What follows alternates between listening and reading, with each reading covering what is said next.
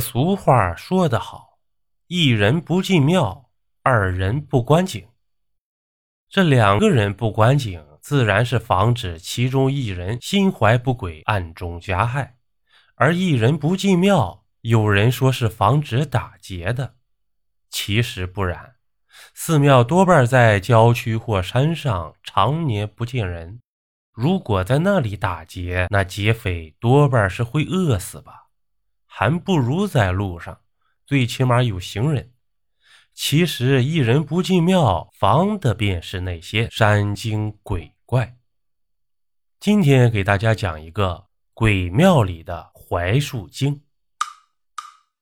这清朝刘金生是一个走方的郎中，整日云游，给人开方子、看病为生。有一天，走在乡间路上，迎面碰到一个中年的道人。那道人头发蓬乱，面容枯瘦，穿着百纳伏魔衣。这百纳伏魔衣是个啥呀？就是一百件死人的衣物碎脚料缝制而成，能辟邪。脚踏麻鞋，走到郎中面前，打了个稽首，说道：“原主今日有灾。”不宜出行，还是往回走吧。这刘金生呢，就说道：“这位道长，我是个走方的郎中，你方才说今日有凶灾，是怎么回事啊？”那道人没有回话，看了刘根生一眼，继而从袖中拿出一道黄纸折的纸鹤，递给刘金生，说道：“那原主就把这个放在身上吧。”或许能够挡灾。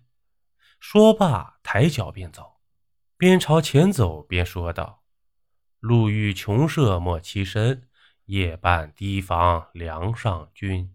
走投无路勿慌乱，马鞋反穿明白人。”言罢，渐渐远去了，留下刘金生拿着纸鹤，一脸愕然。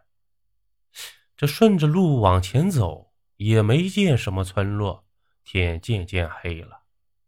刘金生开始焦虑，晚上应该在什么地方歇脚。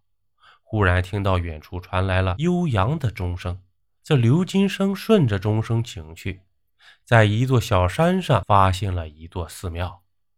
这寺庙看上去虽不是金碧辉煌、肃穆庄严，却也透着古朴祥和。刘金生上前敲门。这开门的是一老僧，刘金生说明了来意，想借宿一宿，这老僧便把他领进去。庙里还有四五个僧人正在用斋，刘金生顺道蹭了顿晚饭，往功德箱放了几枚铜钱，便去客房安歇了。半夜时分，熟睡中的刘金生心中一阵心悸，被惊醒后，眼睛一睁。房间中的景象已和来时大不一样，被褥早已破败发霉，四周蛛网遍布，窗户也已经破破烂烂。这时候，一个绳套从房梁上悠悠地晃了下来，径直往刘金生的脖子上套过来。刘金生吓得大叫一声，抓起衣服就逃了出去。这寺庙的景象也是破败不堪，断壁残垣，荒草丛生。这几个人被吊在院子里的一棵老槐树上，夜风吹来，诡异的摇摆。刘金生慌忙向门口逃去，却怎么也找不到门口了。四面都是墙，怎么走都是围着那棵老槐树打转。不时有阴恻恻的笑声从那些人影中传来。吓得刘金生一刻也不敢停下来。如果不是突然惊醒，恐怕刘金生也被那绳索套在树上了。刘金生忽然想起了那道人给的纸鹤，于是慌忙从怀中掏出来。这纸鹤一被拿出来，就像活了一样，飞到了空中，继而化成一道毫光，朝那槐树射去。树身发出一声惨叫，流出了汩汩的鲜血。继而消失不见了。刘金生便坐在地上定了定神，想起了道人走时的那几句话：“于是脱下自己的鞋子，左右脚反穿，这才看到了庙门，慌忙逃了出去。原来这里原本是一座庙宇，因逢灾年又无香客，僧人便都走了。